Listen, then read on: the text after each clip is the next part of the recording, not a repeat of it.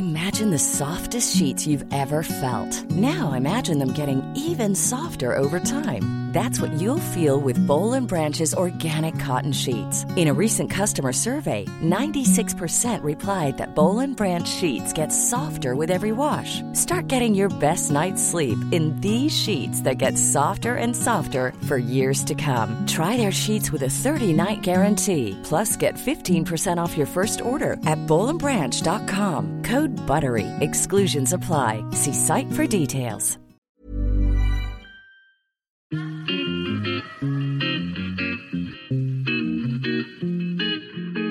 Salut les gars, je suis Anne-Laure Baratin et vous écoutez le podcast Genre de fille. Chaque semaine, je reçois une fille unique en son genre pour parler sans tabou de mission de vie, de galère, de déclic ou non, de féminin, de maternité ou pas, tout ça, tout ça. Par leur parcours, leur engagement et leur choix de vie, elles m'ont bluffé et j'ai à cœur de vous les faire découvrir. Je sais qu'elles vous inspireront.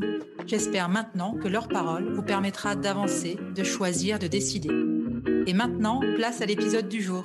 Bonne écoute Cet épisode a été rendu possible grâce à Baratin, etc. Baratin, etc., c'est l'agence de création éditoriale qui accompagne les entreprises engagées s'adressant aux femmes. Alors aujourd'hui, au micro de Genre de Fille, je reçois Sandrine Audex. J'ai découvert Sandrine sur Instagram, ne me demandez plus comment, mais parfois je me dis que scroller a du bon. Alors au début, je pensais qu'elle était photographe. Je me souviens d'un post sur Jean Dormesson qu'elle avait photographié il y a quelques années pour Madame Figaro. La photo était superbe et le texte qui l'accompagnait aussi. Et ce n'est pas si courant. Écrire aussi bien que l'on photographie. Faire le lien entre l'image et le mot. Un portrait qui se lit, un portrait qui se voit. Et c'est là où j'ai découvert une autre facette de Sandrine, puisqu'elle écrivait et pas que des posts Instagram, elle écrivait des livres. Et quand j'ai creusé, j'ai découvert qu'elle était aussi scénariste. Encore une autre facette. Comment passe-t-on de l'une à l'autre Comment on assume d'être tout ça à la fois Elle va nous l'expliquer. Bonjour Sandrine, je suis ravie de te recevoir au micro de Genre de Fille. Comment vas-tu? Bonjour Anne-Laure. Eh ben, écoute, je suis ravie moi aussi. Je vais super bien et il fait soleil. Et, le, début de la semaine commence avec toi, donc c'est chouette. Ah, bah, c'est gentil. Merci. C'est un des plus jolis compliments qu'on m'a fait euh, de la part d'une interviewée. Merci. Alors, tu es photographe pour la presse romancière et scénariste pour la télévision. Et je me demandais comment s'articulent ces différentes casquettes dans ta vie de tous les jours. Eh ben, eh ben j'ai longtemps été schizophrène. Ouais. je, dans les soirées, euh, c'est vrai, en plus, j'avais du mal à savoir quelle étiquette je devais euh, montrer, puisqu'on est un, une culture d'étiquette. Et donc, c'était compliqué et ça fait peu de temps que j'arrive euh, à bien jongler avec euh, mes trois identités. Et finalement, elles se complètent d'elles-mêmes et elles s'échelonnent dans le temps aussi d'elles-mêmes. Ça veut dire que les journaux m'appellent euh, un peu moins qu'avant, puisqu'il y a un peu moins de boulot dans la presse pour X raisons qui ont lieu, qui, ont lien avec la crise de la presse notamment. Et donc, lorsqu'un journal m'appelle, eh ben, je me rends disponible et j'y vais prenne un rendez-vous photo avec une personnalité et je file. Ça me prend une demi-journée en général. Dans les deux jours qui suivent, je, trouve une autre demi-journée pour éditer les photos, pour faire ce qu'on appelle la post-prod. Voilà, donc ça me prend deux jours, euh, une journée en gros dans ma semaine. Ensuite, quand j'ai rien le matin, j'écris tous les matins, j'écris, que ce soit un roman ou des idées de scénario. Enfin, le matin, c'est vraiment le, moment de l'écriture pour moi, parce que c'est un moment euh, où mon esprit n'est pas encore euh, trop gigoteur, trop, euh, trop censeur aussi. Mmh et finalement, je me réveille, je me mets à mon bureau avec une tasse de thé et mon esprit est plus fluide, plus clair. Et ma main tape presque toute seule, sans passer par mon cerveau, directement relié à ma poitrine. Donc c'est chouette, ou à mon ventre. Et ensuite, les scénarios, c'est par période, puisqu'en fait, ça prend beaucoup de temps d'écrire un scénario. Ça commence par un synopsis, ça commence par une demande d'un producteur ou par une proposition de ma part, euh, ou moi toute seule, ou avec, euh, j'ai deux, trois co-scénaristes différentes avec qui je travaille. Euh, et donc, entre les allers-retours, j'ai largement le temps de continuer mon petit quotidien d'écrivaine le matin et de photographe l'après-midi. Voilà. D'accord. Et comment tu t'es autorisée en fait à explorer toutes ces facettes? Est-ce que c'est les circonstances ou est-ce que c'est ta volonté, c'était ta volonté où tu t'es dit je veux devenir scénariste ou c'est des les circonstances et les passerelles qu'on peut faire entre ces différents métiers? En fait, je pense que dans la vie, euh, il y a vraiment euh, euh, beaucoup de rencontres qui sont des déclics la vie est faite de rencontres qui nous emmènent d'un chemin à un autre. Pour la faire rapide, j'ai commencé à marcher debout dans, les pieds d'une amoureuse de la littérature. Je lisais beaucoup quand j'étais petite. J'écrivais, mais sans jamais me dire que je pourrais un jour être écrivain. Je vivais en province, loin de la culture, loin des milieux, des accès, loin des champs des possibles, si je peux dire. Et donc, commencer par vouloir raccrocher avec ce monde-là en travaillant dans le marketing au départ. J'ai passé dix ans dans l'édition littéraire, mais en faisant du marketing, qui m'a permis de, venir à Paris déjà et puis d'explorer ce milieu-là de l'autre côté de la barrière, du côté de, ceux qui se mettent au service des, des, écrivains et des artistes. Et puis au bout de dix ans, j'ai eu un gros ras-le-bol euh, j'ai commencé par être journaliste pendant six mois au Nouvel Ops. Euh, c'était un peu euh, un, lien un peu facile, enfin en tout cas qui s'est présenté. J'ai commencé par écrire avant le Nouvel Ops, pardon, j'ai commencé par écrire dans Livre Hebdo. Voilà, le, lien il était là. C'était que j'étais travaillé dans l'édition.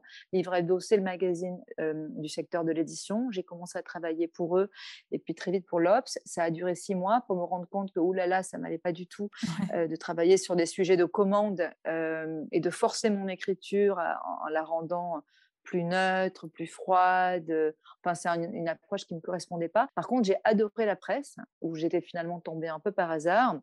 Et je me suis improvisée à l'occasion d'un voyage au Pérou avec une autre rencontre où j'ai acheté un appareil photo à l'aéroport. Je me suis improvisée photographe. La photographie, ça a été comme ça. Ça a été. Ouais, en fait, déclic de vie. Après dix ans de marketing, six mois de journalisme, je me dis que quand même la presse, c'est sympa mais comme ça, ça reste dans le coin de ma, de ma tête, en arrière-fond. Et en fait, par une rencontre un jour dans un bar, j'atterris au Pérou quelques mois plus tard.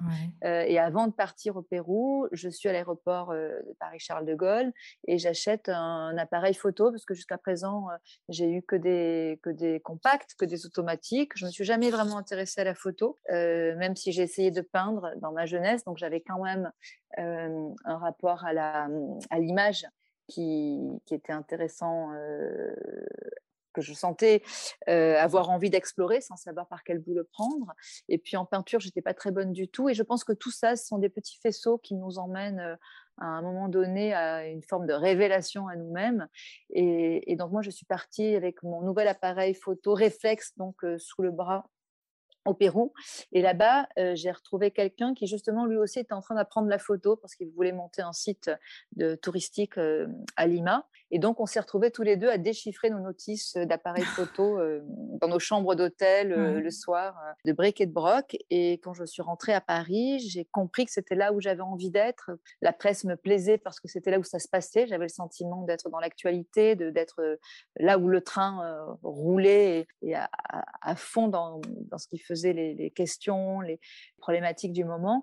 Et en même temps, comme je voulais pas euh, écrire euh, à ce moment-là à la commande, que je voulais garder mon écriture encore pour moi, personnelle, euh, je me suis dit que la photo, c'était le meilleur endroit. Voilà. Et donc, en fait, arriver à la photo m'a permis d'accepter d'essayer d'écrire des livres. C'est en devenant photographe que je me suis autorisée à devenir écrivaine. Alors même que j'étais écrivaine avant d'être photo, enfin, que j'étais écrivaine dans ma tête et dans ma pratique avant même d'être photographe. Voilà, je pense que je ne sais pas si c'est très clair. Si, parce que enfin, moi, ce que je comprends, c'est que tu t'es autorisée à devenir photographe par un concours de circonstances et tu as, appris euh, enfin, sur le tas et puis euh, en, ayant une notion de plaisir et après en te disant, OK, en fait, je peux être photographe, tu t'es autorisée à dire, euh, OK, je peux écrire oui, et en même temps, être photographe, ça m'a permis de me connecter, donc comme tu le dis, à, cette, à ce principe de plaisir et, euh, d'identité propre en fait. Euh, moi, j'avais fait une école de commerce, j'avais fait des maths et de la physique avant pour être dans les bonnes classes, les, les bacs,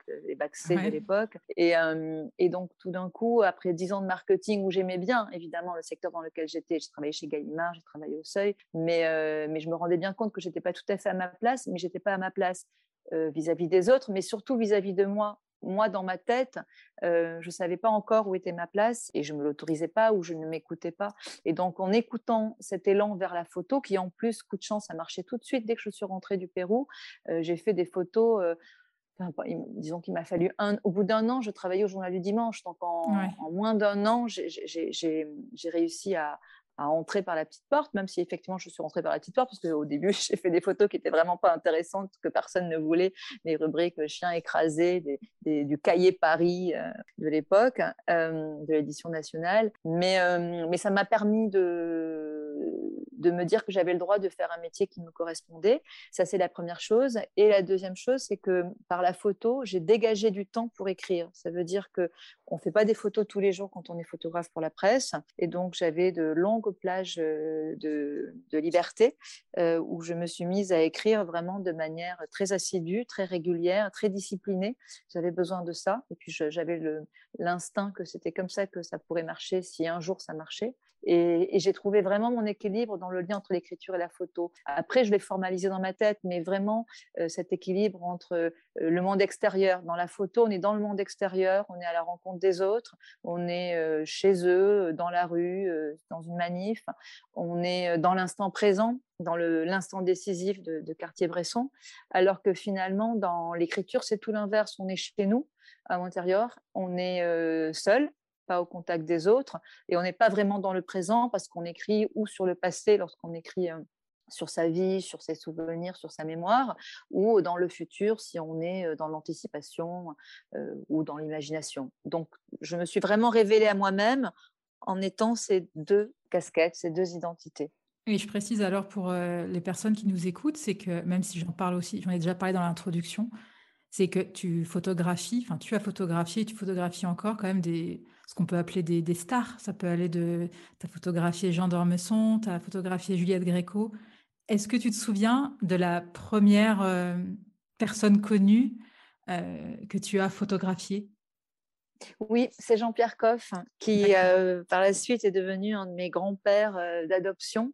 Ah euh, et pour la petite histoire, en fait, c'était pour le journal du dimanche. Donc, c'est, en fait, j'ai passé au début six mois chez 20 minutes et puis tout de suite après, journal du dimanche. Donc, cette première année de, de, changement de vie professionnelle et aussi personnelle, parce que je pense que souvent, ces, ces, ces ouragans-là ne voilà, se produisent tout ensemble parce qu'on a besoin de l'énergie on a besoin de cumuler les énergies de changement parce qu'autrement c'est trop lourd. Et, donc voilà. Et donc je suis allée faire euh, Jean-Pierre Coff dans, son potager pour une rubrique qui s'appelait euh, mon dimanche, c'était une rubrique récurrente où il y avait le dimanche idéal d'une personnalité. Il a été adorable, convivial, tonitruant comme il savait le faire. Et quand je suis rentrée, mon, mon, chef photo les a trouvées très moyennes, mes photos. Et, il m'a dit non, c'est pas ça que j'attendais. Moi, je voulais beaucoup plus de fantaisie, beaucoup plus d'énergie. Vous y retournez. Et donc, oh, toute rougissante, j'ai dû appeler Jean-Pierre Coff en lui disant je suis désolée, est-ce que je peux revenir? Et il a été génial parce qu'il m'a dit mais oui, bien sûr. Et, et j'y suis revenue. Et en fait, on a déjeuné ensemble et on a dîné ensemble et on est devenus amis en plus. Donc, non seulement j'ai ramené de, de bonnes, j'ai rapporté pardon de bonnes photos, mais en plus, euh, j'ai gagné un ami pour la vie. Et est-ce qu'il y a d'autres personnes euh, qui t'ont marqué? Parce que maintenant, c'est vrai que tu en as quand même fait beaucoup des, des, portraits euh, depuis, ça va faire une bonne quinzaine d'années que je suis photographe portraitiste, donc, et j'ai travaillé pour le Journal du Dimanche, pour Le Point, pour Nouvelle Obs, pour le Figaro Magazine, pour Madame Figaro. Donc, à chaque fois, on m'envoie faire des personnalités qui font le monde de la culture ou de la politique ou de la mode. Euh, euh, vous en parliez tout à l'heure, évidemment, c'est une belle rencontre. Le, le, le, chouette dans cette histoire d'être photographe, enfin, en tout cas pour moi, moi, mon intérêt premier, c'est pas du tout la technique, c'est vraiment la rencontre et la manière de traduire à l'extérieur ce que je vais ressentir de l'intériorité d'une personne. Et d'ailleurs, c'est exactement la même chose que je fais dans l'écriture. J'écris des romans immobiles, enfin, c'est pas des grandes aventures au long cours, j'écris pas Cent ans de solitude, mais je pars de l'extérieur pour essayer de raconter les mouvements euh, personnel, intime, qui, nous emmène à nous, à nous dépasser, à nous émanciper ou, à vivre des choses. Et donc, euh, Jean Dormesson, c'était ça, la première fois que je l'ai rencontré. Euh, je me souviens lui avoir dit, il n'arrêtait pas de faire le cabotin comme il savait le faire, et, et je, me souviens lui avoir dit, mais arrêtez de faire l'enfant terrible, si vous bougez tout le temps, je ne peux pas, je vais pas réussir. Et, et c'était ça, une, c'était ça. Et après, lui aussi, on a, on a dû boire un café ensemble. Et, alors, je ne dis pas que j'ai bu des cafés ou déjeuner avec toutes les personnalités que j'ai photographiées, même si beaucoup. Mais en fait, ce qui m'intéressait, c'était vraiment de rencontrer euh, des humains euh, avec des parcours formidables parce que c'était, ils avaient fait des choses de leur vie encore une fois aussi, tous n'étaient pas sympathiques. Certains l'étaient, certains, beaucoup étaient passionnants. et, ça me donnait accès à ça. Et je trouvais ça génial. Et j'ai trouvé ça génial, voilà. C'est difficile de photographier quelqu'un d'antipathique? Euh, oui, euh, oui, c'est difficile. Euh, ça m'est arrivé avec un homme politique. je pense que c'est l'homme politique qui doit être le plus haï de France. D'accord, ok. Qu'il est, sans, voilà, sans dire de nom, mais en tout cas qu'il a été, même si aujourd'hui il est un peu vieillissant. Et forcément, la question s'est posée, en fait, de mon intégrité, de savoir si en plus, c'était pour une couverture. Et donc, je me suis demandé si je rapportais une, belle photo de lui, qu'il valorise, voilà, qu'il l'humanise, ou bien est-ce que je rapportais une photo plus sombre La photo, on a une part d'interprétation, on a une part évidemment. Une, une photo, c'est vraiment le mélange de, du photographe et de la personne qui est photographiée, en fait. Et, et on peut dire des choses différentes selon notre humeur et selon voilà, notre sensibilité. Et finalement, je ne l'ai pas, je l'ai pas fait parce qu'il se trouve que cette personne-là, en l'occurrence, est quand même plutôt sympathique euh, dans la vraie vie. Il, est antipathique pour ses idées, mais donc en fait, j'ai fait une photo neutre. Voilà. D'accord, oui. Donc, en fait, il était antipathique par ses idées, mais, mais plutôt sympathique euh, dans le côté euh, humain, on va dire. Ouais, ouais, ouais des, très très antipathiques. Euh, oui, j'en ai, j'en ai fait dans la politique encore. Tiens, c'est marrant, c'est, ces hein. portraits-là qui me viennent. Mais, euh, mais ils étaient antipathiques parce que hum, aucun n'a vraiment été antipathique parce que tous sont quand même euh, sensibles à l'enjeu que ça représente pour eux. Je, suis quand même détentrice de leur image à un moment donné, donc ils font pas non plus n'importe quoi. Par contre, les hommes politiques souvent n'ont pas le temps et, et, je pense à Sarkozy, par exemple, qui n'était pas antipathique du tout, ce n'est pas ce que j'ai dit, mais qui, qui, n'avait pas le temps. Donc, je suis arrivée, il m'avait donné cinq minutes, euh, ce qui est très, très, très, très court. Euh, heureusement qu'habituellement, c'est plutôt une heure. Et, et forcément, on n'avait pas le choix, tous autant qu'on était, donc les photographes qui, qui, défilaient dans, dans, son bureau. Donc, on avait accepté, mais je lui avais dit, moi, OK, mais cinq minutes vraiment avec moi. Et en fait, il ne pouvait pas c'était zébulon, euh, il gigotait partout. Et, euh, et, à un moment, je, me suis, je lui ai dit un peu fermement écoutez, ces cinq minutes, c'est vous et moi. Je vous promets que je mets le chronomètre, je pars dans cinq minutes, mais vraiment, vous êtes avec moi et vous me, vous, me regardez, vous m'écoutez parce que, parce que vraiment ça se fait à deux et que s'il est en train de parler, je ne peux pas le photographier parce qu'il va avoir une grimace au niveau de la bouche. Si euh, il bouge d'un côté, je vais voir que ça fait un mauvais pli sur la, sur la chemise et ça n'a pas marché parce que, parce que de toute façon, lui, après, ça ira pas non plus. Voilà, c'est tout un ensemble de choses. Donc, euh, et puis c'est ça aussi une photo. C'est encore une fois, c'est vraiment le mix de deux individualités. Et, euh, et pour faire ça, en définitive, est-ce qu'il a joué le jeu? Est-ce que au moins oui. pendant D'accord. Oui, quand, quand, j'ai, quand j'ai tapé un peu des, points sur mes hanches, il a, il a joué le jeu, euh, mais il m'a donné euh, cinq minutes, pas plus. Et tu étais contente de la photo? Et j'étais contente de la photo. Ah. Oui, qui n'était pas la photo la plus dingue du monde. Euh, Ce n'est pas non plus une science et, et on ne fait pas à chaque coup des super photos. Mais en tout cas, ça faisait le job et euh, je pouvais euh, rapporter honnêtement une photo qui illustre l'événement. Dans la presse hebdomadaire, c'est souvent lié à une, à une actualité. Et donc, il faut que la photo fasse sens avec l'article qui va, qui va l'accompagner. D'accord. Alors maintenant qu'on a parlé de ce, on a parlé du pan euh, Sandrine photographe, j'aimerais bien qu'on parle du pan Sandrine euh, romancière. Et ton dernier livre, qui est paru cette année et intitulé Ce qu'il faut d'air pour voler, traite de la relation mère-fils, de la naissance à l'âge adulte et aussi du syndrome du nid vide. Euh, et donc là, ce livre, il traite de, du départ de ton fils Malo, que tu as élevé seul et qui, à 18 ans, en fait, quitte le nid familial. Et dans ce livre, tu ah. t'adresses souvent à Malo. Il y a cette phrase où tu dis, je te cite, Mais comment la gamine de 20 ans qui pose avec ton père sur sa photo de mariage peut-elle se réveiller ce matin dans la peau d'une femme de 43 ans, sans homme et sans enfant? Eh bien oui, j'ai écrit ça. comment on fait, pour, euh, comment on fait pour s'épanouir professionnellement quand on est une maman solo? Moi, ça me fascine. Alors, il y a plein de questions en une. Alors, euh, ce livre, d'abord, c'est mon quatrième roman, mais c'est un roman récit puisque c'est le premier qui est euh, autobiographique à ce point-là. Les autres sont des constructions issues un peu de mon histoire, mais aussi mélangé avec des choses extérieures. Celui-ci est très personnel. Et j'ai eu envie de l'écrire justement pour partager avec d'autres femmes euh, à la fois cette dinguerie de voir son petit, euh, son petit enfant devenu homme et, euh, et partir vivre sa vie, même si on sait très bien, tout à fait pertinemment, qu'on est là pour les rendre indépendants. et qu'en l'occurrence, moi, j'ai vraiment essayé de le rendre indépendant. C'était important pour moi parce que moi-même j'étais indépendante et ça rejoint euh, votre deuxième question, c'est que moi-même pendant tout ce temps, en fait, au moment où j'arrête le marketing pour euh, devenir euh, journaliste brièvement puis photographe, c'est le moment où je me sépare de son père. donc c'est ce déclic personnel dont je parlais tout à l'heure. Et donc c'est pile au moment où je me retrouve seule avec mon fils, sans famille pour m'aider puisque moi je vis à Paris, ma famille est dans le Sud-Ouest. donc je dois élever seul mon fils et et donc, en fait, au moment de ce déclic, c'est au moment de ce déclic, au moment du divorce, que je suis devenue, donc, au départ, journaliste, puis photographe. Et ça participe de cet élan-là, en fait. Vous me posiez comme question comment on peut être maman célibataire et, et finalement changer de vie professionnelle et se réaliser dans cette vie-là. je me suis servie de cette finalement, quand on divorce, c'est qu'il y a des choses qui vont pas bien, que ce soit l'un ou l'autre, mais le couple n'est pas heureux.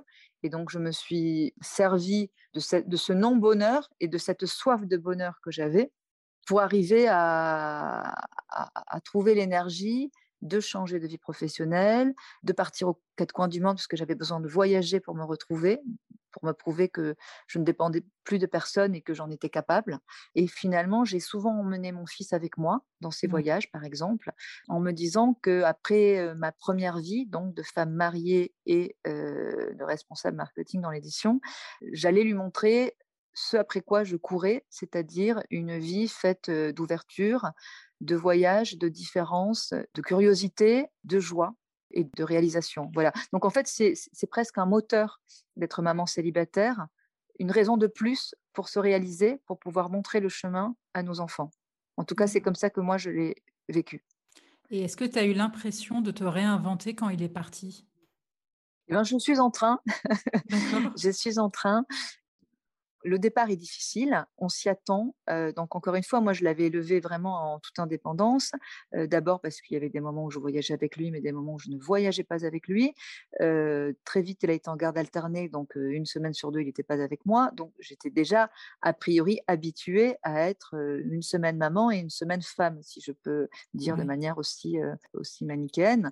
en fait, ça a été un grand blues parce que ça heurte, je pense, des, des, des blessures des failles beaucoup plus profondes. Enfin, c'est pas je pense, j'en suis sûre, pour avoir beaucoup lu de, psychologie et, de, et avoir rencontré aussi des psychologues, c'est que lorsque l'enfant s'en va, les, parents, beaucoup de mamans, un peu moins de papas, mais il y a aussi quand même des papas qui vivent ça, voient toute leur séparation réactivée. Ça veut dire que quand l'enfant s'en va, on repense aux gens qui, nous, sont partis de notre vie. Ça peut être au départ, en l'occurrence pour moi, le père de mon fils, puisque même si c'est moi qui l'avais quitté, c'était quand même une séparation, donc ça a réactivé cette séparation-là. mais aussi mon propre père, qui se trouve était parti avant ma naissance, voire même mon grand-père qui est mort pendant, pendant cette, l'année où mon fils est parti. Et donc, en fait, c'est une suite de deuil. Il y a le deuil de l'enfant qui devient adulte, mais donc l'enfant lui-même n'est plus là. Il y a le deuil de la maison habitée, ça devient une maison vide. C'est pour ça aussi qu'on appelle le syndrome du nid vide. Et il y a tous ces deuils qu'on ne fait jamais tout à fait, tous ces deuils pour une maman qui voit son fils partir, tous ces deuils des hommes qui sont partis, qui, ont, l'ont quitté. Voilà. Et donc, eh ben, il faut vivre ça, il faut traverser ça, et on se reconstruit avec le même principe qui m'a fait finalement traverser toutes ces années avec lui, c'est-à-dire le principe de réalisation comme modèle de vie. Et c'est remplir remplir le frigo de choses qui me plaisent maintenant qu'à moi et non plus avec les, pizzas et, et, des choses qui pouvaient plaire à mon fils, mais aussi voyager davantage, créer davantage et au-delà de ça, voilà, m'autoriser à aller encore plus loin ou encore plus près, plus exactement, de moi, de ce que je suis. c'est mmh, un apprentissage. Et alors moi, j'ai que des enfants petits, tu vois. Et ouais. est-ce que quand les enfants volent de leurs propres ailes, est-ce qu'on est un peu moins anxieuse ou pas tant que ça? Je ne vais pas parler pour les autres mamans parce que évidemment, je pense que chaque cas est différent. Je pense que moi, j'en ai eu qu'un, donc le côté fils unique euh, joue aussi. Enfant unique, enfin enfant unique et puis après fils. Tout ça, c'est des, des, des, des, singularités. Mais je pense que on continue de s'inquiéter longtemps.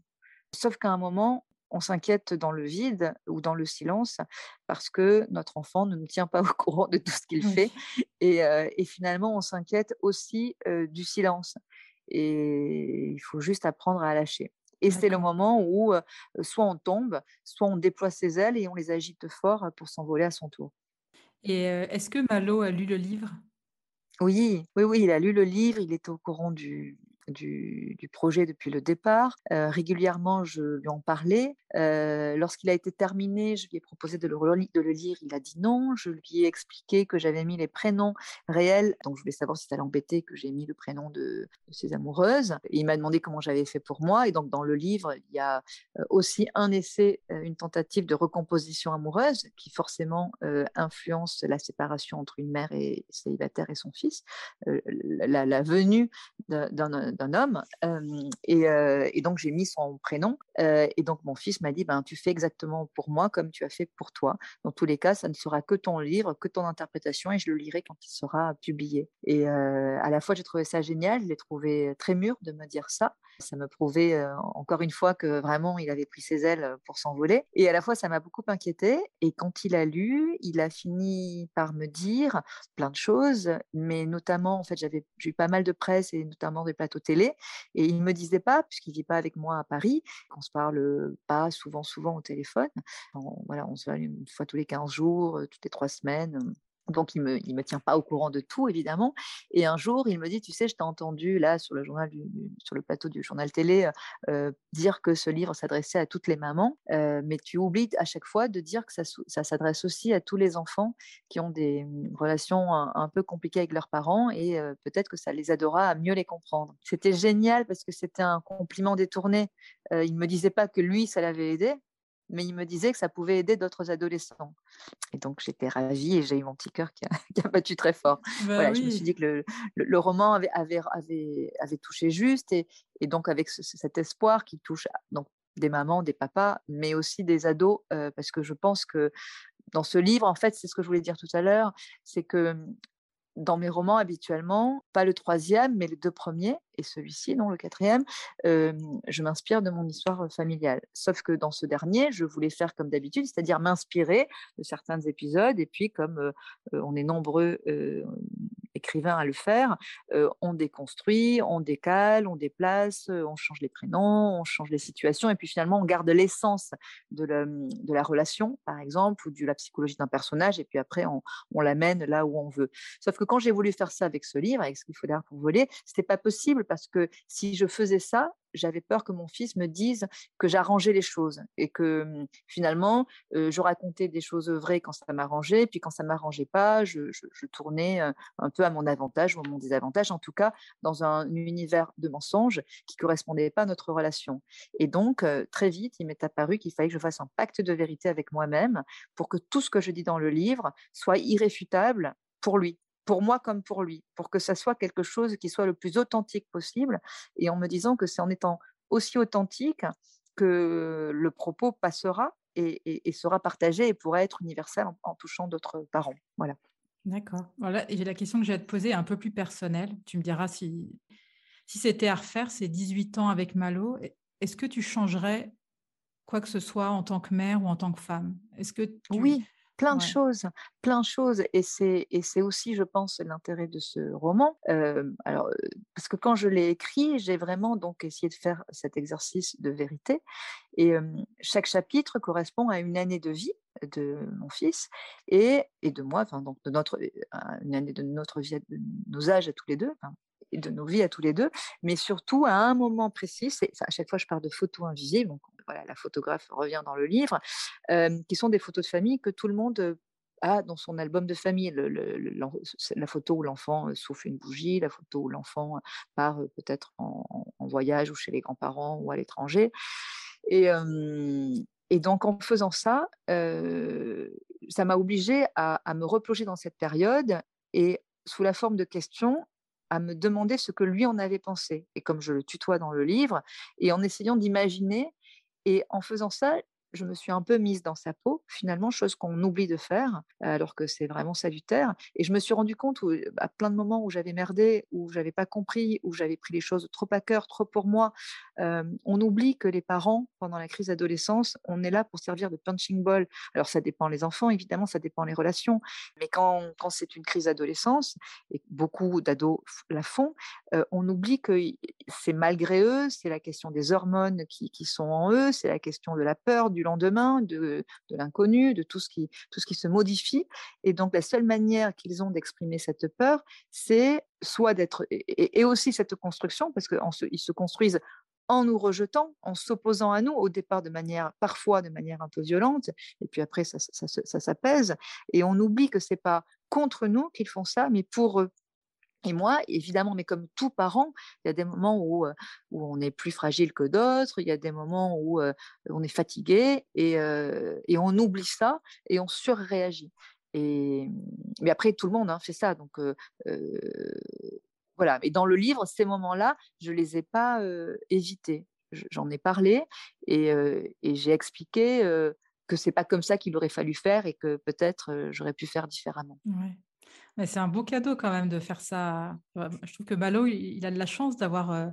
c'est un livre qui reste, même quand il grandira, quand, je sais pas, tu vois, quand il deviendra parent, quand il aura des enfants, c'est, c'est un truc que tu n'oublies pas. Quand ta, maman a écrit un livre qui parlait de, de, ta, de, de, ta vie, c'est, bref, je trouve que c'est un très beau cadeau. Même si c'était peut-être pas le but à la base, mais c'est quand même assez génial.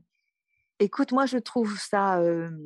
enfin, quand on écrit, mes deux premiers romans sont plutôt sur ma mère, ma grand-mère, mon arrière-grand-mère, enfin, sur le transgénérationnel et sur le poids des. sur la transmission, le poids des origines et toujours et l'identité là-dedans, comment on se construit. En fait, tous mes romans parlent de, cette quête d'identité et, comment on s'émancipe et des modèles sociétaux et des modèles familiaux. Et donc, je parle de ma famille, mais, mais toujours avec cette idée de transmettre et d'aider en fait d'autres personnes. C'est vrai que l'aspect psychologique est très important dans mes livres et dans mes personnages, et donc, donc celui-ci encore plus puisque il est carrément autobiographique et, et, avec de la matière vivante, si je peux dire. Donc, ce qui est rigolo, c'est que lui, sur le moment, c'était quand même lourd, forcément, et ça, j'en avais conscience. Donc, je lui ai dit, tu prends le temps, si tu n'as pas envie de le lire pour le moment, tu ne le lis pas, pas d'urgence, enfin, voilà, tu es obligé de rien, surtout. Il a pris son temps pour le lire. Et par contre, c'est ses copains, parce qu'on était tout un groupe de mamans qui habitaient à côté de l'école primaire, avec des enfants du même âge, et on s'est suivis, toutes mes copines. Et, et l'un des, des garçons a dit à sa mère, oh, c'est dingue, Sandrine, elle a carrément écrit un livre pour Malo, c'est trop la classe. voilà et donc, donc effectivement, je pense qu'il y a à la fois chez Malo du plaisir et à la fois de la pudeur et, et, puis plein de choses que j'ignore parce que, parce que ça lui appartient et que, et que sans doute ça fera son chemin dans les années à venir aussi. Mais je crois que c'est ça aussi la littérature en fait. La littérature, qu'elle soit très autofictionnelle ou juste ou, ou fictionnelle, d'ailleurs c'est pas juste, ou fictionnelle, c'est vraiment éclairer le monde, en fait, éclairer les gens, éclairer le monde et que chacun puisse, par, par petites bouts, par petites bribes, prendre des trucs qui, qui, lui fassent du bien, qui l'émeuvent, qui l'aident, qui le fassent réfléchir. voilà. Oui, complètement. Et pour venir à ta troisième casquette, celle de, de scénariste, j'ai vu que tu avais suivi une formation en scénario, notamment à la FEMIS, qui s'appelle Scénario et adaptation de romans. Est-ce que tu aimerais, tu as envie d'adapter tes romans justement? Bah, je suis en train, alors oui, en fait, donc, donc si on résume, en gros, j'ai une première vie dans le marketing, une deuxième vie dans la presse, avec un tout petit peu de, de, de, presse, de journalisme, et puis très vite, de la, très vite du photojournalisme. Et puis, a 4-5 ans, la presse allant pas très bien. Et puis aussi, avec l'envie de me renouveler toujours, encore une fois, moi, j'ai essayé de transmettre à mon fils la curiosité, mais c'est aussi quelque chose que j'ai que en moi et, j'aime apprendre des, nouveaux, des nouvelles choses et, me mettre un peu en question et explorer de nouveaux horizons.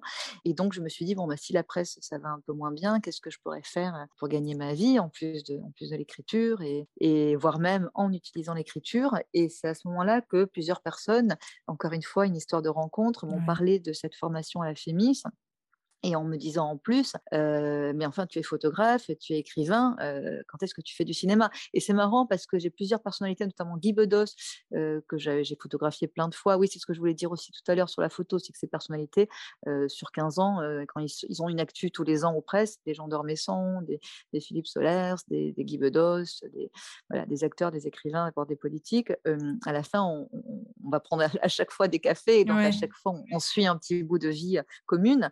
Et Guy Bedos, ça, a été l'un des premiers à me dire mais enfin, vous faites voilà, vous avez un œil, vous avez des histoires, des mots. Quand est-ce que vous mettez à faire du cinéma? Et chaque fois, je disais bah non non, ça m'intéresse pas. Moi, pour l'instant, l'image fixe m'intéresse, l'écriture. J'ai encore envie de, faire un bout de chemin, d'aller un peu plus loin sur ces seuls domaines. Sauf que en parallèle, j'ai eu des amis qui revenaient aussi à la charge. Et donc voilà. Donc j'ai fait la FEMIS. Et donc la FEMIS, c'était une formation d'un an où on entrait sur concours en proposant l'adaptation d'un de nos romans. Et donc, j'ai proposé d'adapter les, Petites Mères, qui est mon deuxième roman, qui est celui qui parle de la transmission mère-fille sur cinq générations de la peur des hommes et de la féminité aussi. Euh, comment nos aïeuls nous, nous, guident finalement de manière consciente et inconsciente et dans nos choix.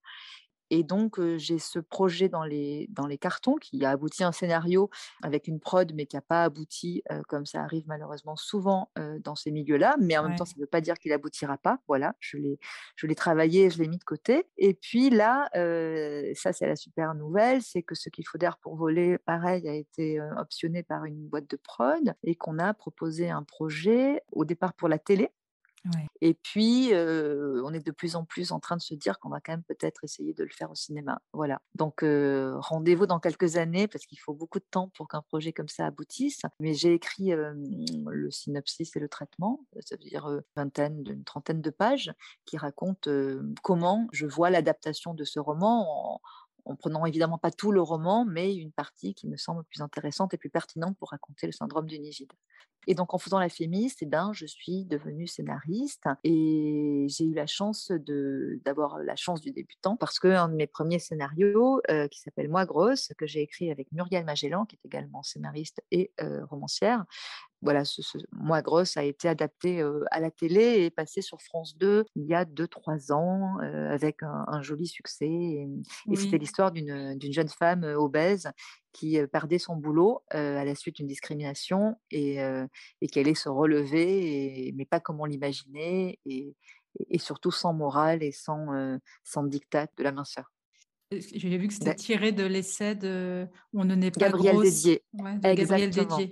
Exactement. J'ai oublié de le dire. Merci de me le rappeler, bien sûr. Euh, et super essai qui nous a beaucoup inspiré et, puis qui était nécessaire aussi, je pense. Il a, il a un peu fait bouger les lignes et, le film continuait, la fiction continuait de, de faire ça. Mais je regarderai s'il est encore dispo. J'ai vu qu'il était, il avait été diffusé sur France 2 en 2019. Et écoute, j'essaierai de voir s'il est toujours dispo. Je ne sais pas s'il y a un replay ou si, on peut le trouver. Mais... Euh, je ne sais pas. Moi, je n'ai pas de lien particulier. D'accord. Voilà. Je peux peut-être me, débrouiller pour en trouver un. Je ne sais, pas en fait s'il est dispo, où est-ce qu'il est disponible. par contre, je sais qu'il est, a priori, il va, il va être rediffusé parce qu'il avait vraiment bien marché. Il avait plus de 4 millions de, téléspectateurs. Donc, donc, je pense que ça devrait, ça devrait tourner. Enfin voilà, il y a eu pas mal de retours après dans la presse propre à des débats et, en faisant avancer un peu le schmilblick. Non, et puis en plus, là, enfin, là on parlait cinéma et télé, et j'ai quand même l'impression qu'il y a de plus en plus de beaux projets qui se montent pour la télé. Et quand tu vois que, regarde, le, dernier film de Mélanie Laurent, il, est passé directement, il est sorti sur Prime Video. Netflix, il propose quand même des trucs d'une certaine qualité aussi. Donc là, c'est plus des séries. Mais on a quand même l'impression que c'est devenu hyper compliqué de, de, monter un film au cinéma et que, mmh. en fait, que ce soit la, télé ou les, les gros mastodontes, les plateformes. ouais, on, peut-être un, budget, enfin, voilà, peut-être plus de budget ou je sais pas. En fait, c'est surtout aussi que c'est un débouché accru. Avant, le marché était réduit avec ces plateformes, d'un coup, on a beaucoup plus de place pour diffuser des, des, films. Donc, il y a plus de demandes et forcément plus de budget qui va avec. Donc, ouais, ouais, c'est une bonne chose. Et puis, je pense qu'en plus, être scénariste, pour moi, c'est vraiment un pas de côté par rapport à l'écriture et la photo, parce que c'est de la collaboration, que ce soit dans l'écriture ou dans la photo. Je suis quand même toute seule, toute seule aux manettes de la création artistique, alors que dans un scénario, je, je, suis souvent en co-scénariste et, j'adore ça. l'aventure collective et puis après il y a le producteur qui est avec nous et qui nous aide aussi avec qui on a des grands échanges sur comment développer l'histoire et j'aime bien cet équilibre là aussi. On arrive aux questions de la fin, Sandrine. Qu'est-ce qui t'anime? L'identité. En fait, c'est marrant, le plaisir, mais ça, je pense que c'est déjà beaucoup, c'est déjà beaucoup. Mais c'est toujours cette question d'identité, de, de, de, mieux me connaître et de mieux connaître les autres, l'humain, de savoir l'humain et les liens des humains entre eux et avec eux-mêmes. Et, cette quête-là, je, la travaille dans l'écriture, je la travaille dans les scénarios et je la travaille dans la photo. En photo, j'ai obtenu une bourse d'artiste et une résidence en Seine-Saint-Denis sur les mères et les fils. Donc, c'est un prolongement de mon travail d'écriture. Et donc, je questionne des mères et des fils photographiquement, enfin, je les prends en photo et puis je les interroge après sur la, nature de leurs liens. Et en faisant ça, à la fois, j'ai envie de raconter les liens mère-fils différents et variés selon les, lieux géographiques, les milieux sociaux et, juste les histoires personnelles, mais j'ai aussi envie d'aider ces duos-là, mère-fils, à discuter entre eux.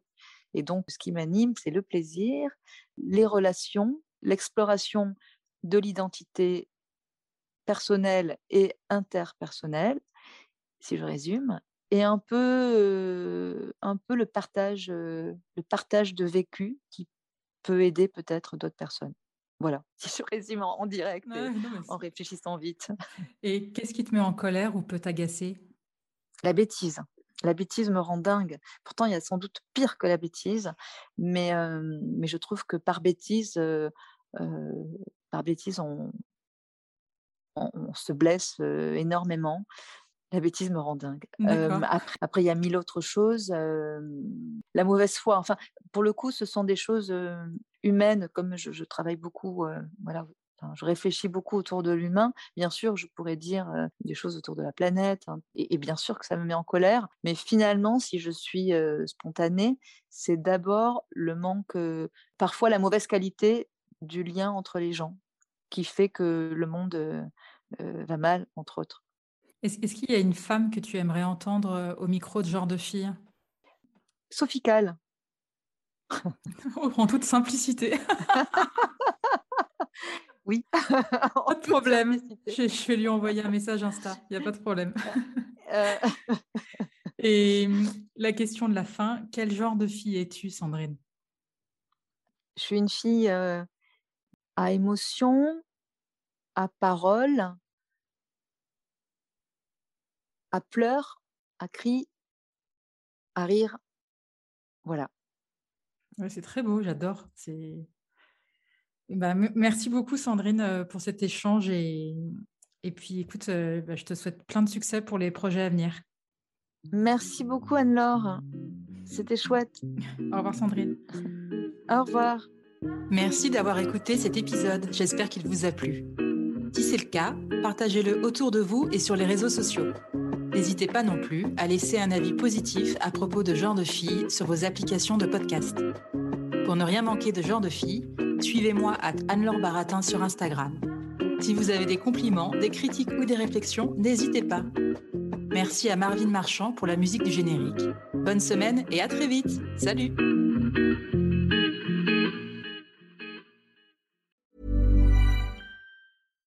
Mom deserves the best, and there's no better place to shop for Mother's Day than Whole Foods Market. They're your destination for unbeatable savings, from premium gifts to show-stopping flowers and irresistible desserts. Start by saving 33% with Prime on all body care and candles. Then get a 15-stem bunch of tulips for just $9.99 each with Prime. Round out Mom's menu with festive rosé, irresistible berry chantilly cake, and more special treats. Come celebrate Mother's Day at Whole Foods Market.